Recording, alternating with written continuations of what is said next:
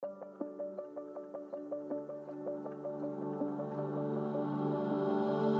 55% d'émissions de gaz à effet de serre en moins d'ici à 2030. C'est l'objectif fixé par le Pacte vert européen pour atteindre la neutralité carbone en 2050. Un chantier ambitieux pour transformer et décarboner nos économies qui amène à repenser nos modes de production, de consommation et nos modes de vie. Transport, gaz, électricité, comment accélérer cette transformation sur le plan énergétique?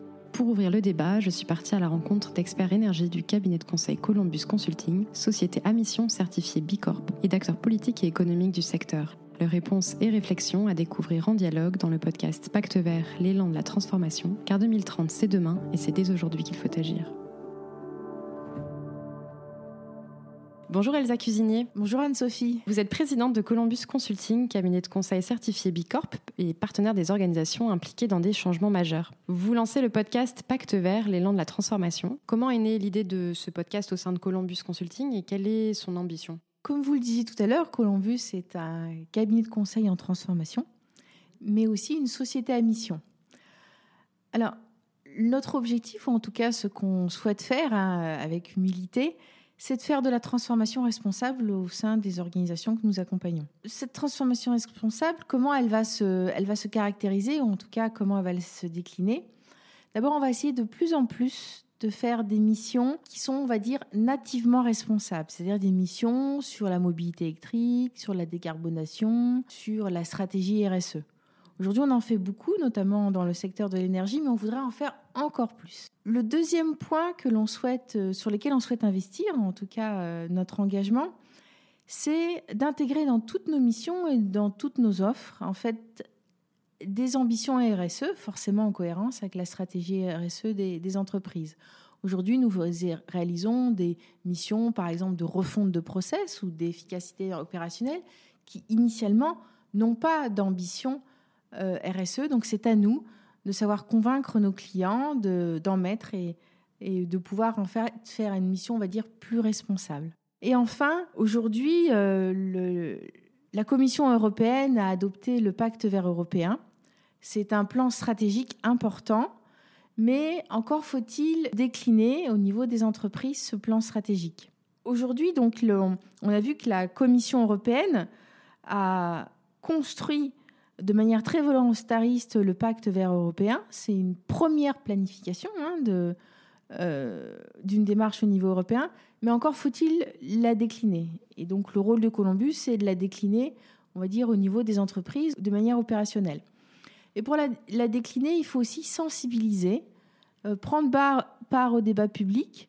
On le voit que dans les entreprises, les transformations se réussissent lorsque les gens ont une prise de conscience, se sont bien appropriés le sujet et se sentent responsables.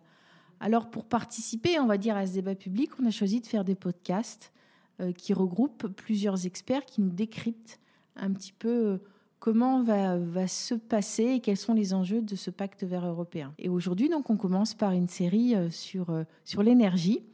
Et dans un second temps, on regardera la finance verte et les ESG qui sont aussi une des dimensions du pacte vert européen important.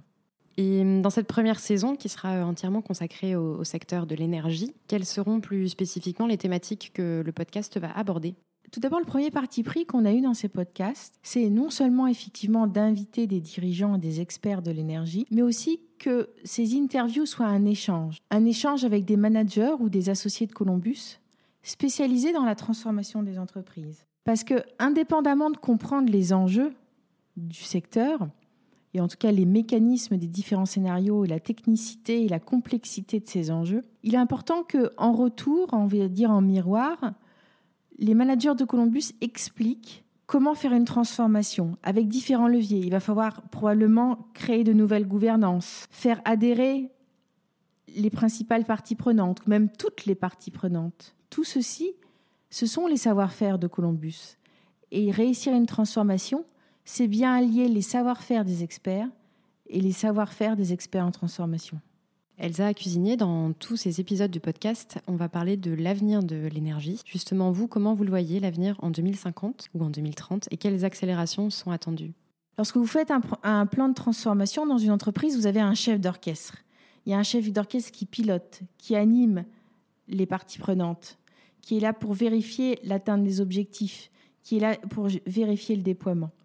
Aujourd'hui, il n'y a pas de chef d'orchestre, il n'y a pas de chef d'orchestre au niveau européen, il n'y a pas de chef d'orchestre au niveau national. Alors il va falloir le créer d'une autre façon. Il va falloir prendre conscience que le niveau européen est désormais devenu indispensable, que le niveau macro-régional a émergé, que le niveau national reste essentiel, que le niveau local voit son importance augmenter et peut rendre la politique énergétique plus efficace et plus démocratique. Aujourd'hui, le plan vert européen, il a planifié la transition énergétique en définissant des grands objectifs, des orientations et des jalons. Aujourd'hui, il va falloir travailler sur les feuilles de route de manière détaillée, embarquer les différents acteurs, allouer des moyens compatibles avec les objectifs de financement de manière transparente et équitable entre les contribuables et les consommateurs et les entreprises. Alors on a choisi comme nom de podcast le pacte vert européen, l'élan de la transformation.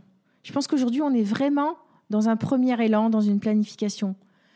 Mais il reste encore à démultiplier, à déployer ce plan vert européen. J'espère que vous apprécierez ces podcasts. Merci beaucoup Elsa Cuisinier et bonne écoute à tous nos auditeurs. Pacte vert, l'élan de la transformation, un podcast proposé par Columbus Consulting pour imaginer l'avenir de l'énergie en Europe.